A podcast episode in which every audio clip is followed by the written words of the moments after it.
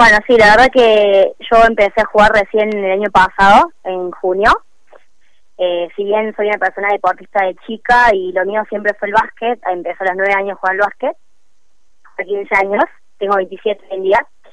el año pasado se me ocurrió empezar en caché de once porque también cuando era chica hice fútbol con mi tío que él daba en la escuelita Club Maipú. Así que bueno, dije, ¿por qué no empezar en caché de once? Como que al principio no me parecía mucho porque quizás me iba a tomar mucho tiempo, pero después dije, bueno, y justo me habló Nico, que es eh, el entrenador actual de Rosario Fútbol Club, y yo ya conocía a él y a su esposa, entonces me pareció que estaría bueno ir a ver qué, qué onda el club. Y bueno, fui a un entrenamiento, eh, hablé con Nico, la verdad que son personas excelentes, ellos dos, y bueno, me empecé a sentir súper cómoda, eh, la gente con, con la cual estaba jugando, mis compañeras, me recibieron súper bien, eh, todas. Y bueno, empecé a entrenar y ya todos los domingos era ir a jugar un partido y yo como siempre me sentí eh, bien jugando de delantera, eh, Nico me empezó a probar más que nada de nueve. Así que empecé a jugar de nueve y la verdad que me gustó porque apenas debuté, que fue contra Atenas, me acuerdo, eh, metí dos goles y fueron los dos del triunfo. Así que re bien. Y aparte de eso, de todos los domingos que jugamos los partidos, eh, bueno, siempre metía por ahí un gol, dos goles, y la verdad que me sentía re bien jugando. Hasta que Nico un día me dijo, bueno, a veces selección, y me dijeron que vayas a, a probarte. Y yo le dije como al principio como que no quería, porque me iba a parecer mucha responsabilidad. Pero luego me dijo, no, anda que vos te lo mereces. Entonces dije, bueno, está bien, voy a ir a ver qué pasa y bueno, fui, yo no conocía a ninguna de las chicas, las fui conociendo en los partidos y demás. Y bueno, cuando me uní el grupo de la selección, que al final quedé seleccionada, la verdad que fue re lindo porque con las chicas eh, tuve muy buena conexión y bueno, ganamos, digamos, pasamos para, para jugar un nacional el año pasado en noviembre de Rioja y todo eso se dio re lindo hasta que yo un punto que yo me quebré igual en octubre, estaba como en, lo mejor. claro. Eh, pero bueno, por suerte me pude recuperar e ir a Nacional en noviembre. No fui el 100% mío, pero por lo menos lo disfruté y la verdad que terminé el año dentro de todo bien. Bueno, contame un poco qué sacaste tu tío Fabricio Gribaudo, ¿eh? eh Exacto, rompe redes en la liga regional, de más decir, eh, en su paso por el fútbol de liga, eh, pero ¿qué, sacaste del, delantero de, de, tu tío? Sí, la familia mi papá siempre fue súper deposita más que nada él, y bueno, yo eh, aprendí un montón con él. Cuando era chiquita me acuerdo que a los siete años fui ahí a su, eh, al Club Maipú donde entrenaba a nenitos, yo iba con una de mis hermanas, y bueno, me enseñó un montón de, de lo que se hoy en día en fútbol, así que siempre lo admiré también porque sí, es un tremendo jugador. Bueno, eh, y ahora algo que es muy importante y tan necesario en esta instancia de, de cuarentena, sos coach ontológico, bueno, contanos un poco de qué se trata, cómo se aplica y qué tan necesario es hoy en, el presente lo que eh, te dedicas y por supuesto a emitir charlas que eh, llegan y que tienen una ayuda importante para quienes estén en posibilidad de escuchar y de, experimentar básicamente. Bueno, te cuento que el coaching es una disciplina que hoy en día está más que nada en auge. Yo empecé a estudiarlo en el 2018 y es una disciplina que ayuda al crecimiento eh, personal de las personas, a mejorarlo y a que sea exponencial. Es decir, todo lo que tiene que ver con el mundo interno. El coaching ontológico más que nada trabaja el lenguaje, las emociones y el cuerpo. Y todo eso eh, es un, digamos, son tres aspectos que se conectan y trabajan de manera simultánea.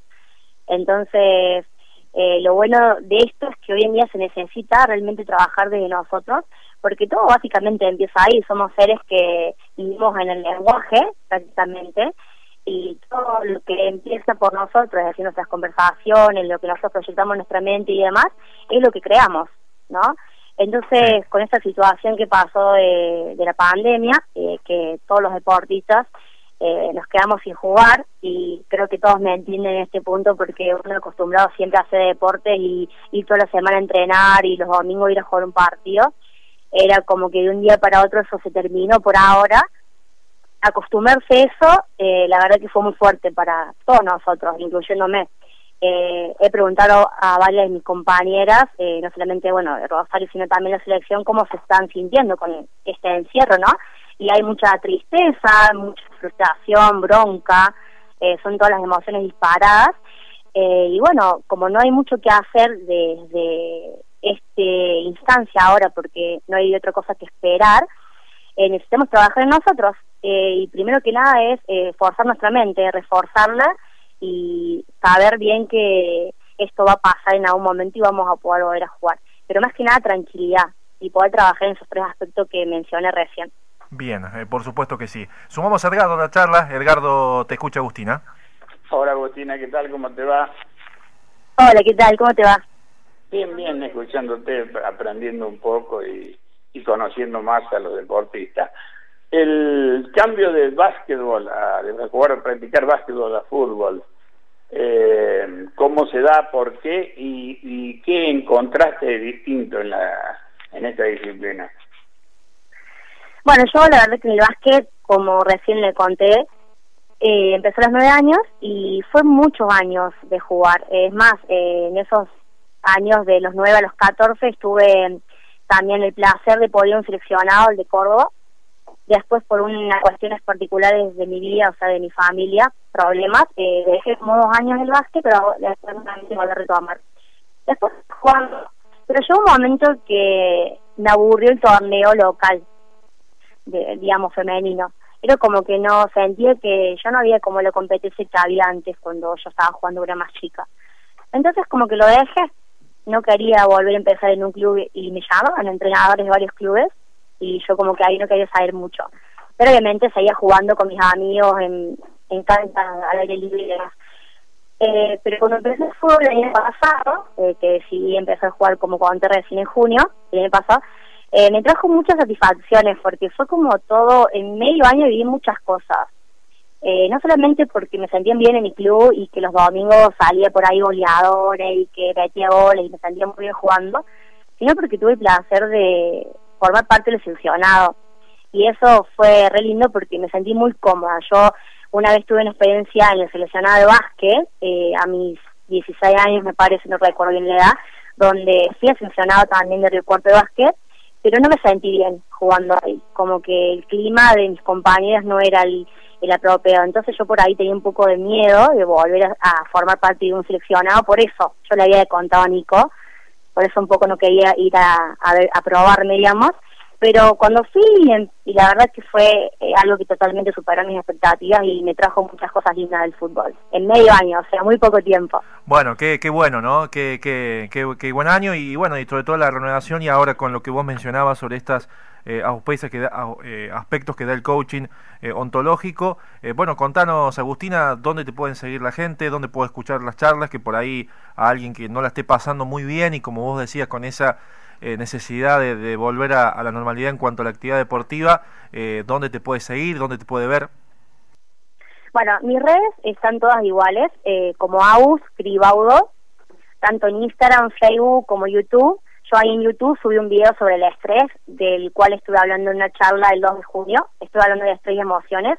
Ahora prontamente la semana que viene voy a subir sobre emociones en mi canal de YouTube, como audio, luego y el martes 30, o sea, el que viene, ahora dentro de cinco días, 21 horas, voy a estar haciendo un taller sobre relaciones constructivas, cómo podemos construir relaciones más sanas y duraderas, eh, más que nada también por lo que estamos viviendo ahora. Y voy a hablar también de la relación, ¿no?, de, los deportistas, de eh, jugadora y entrenador y demás, todo tipo de relaciones.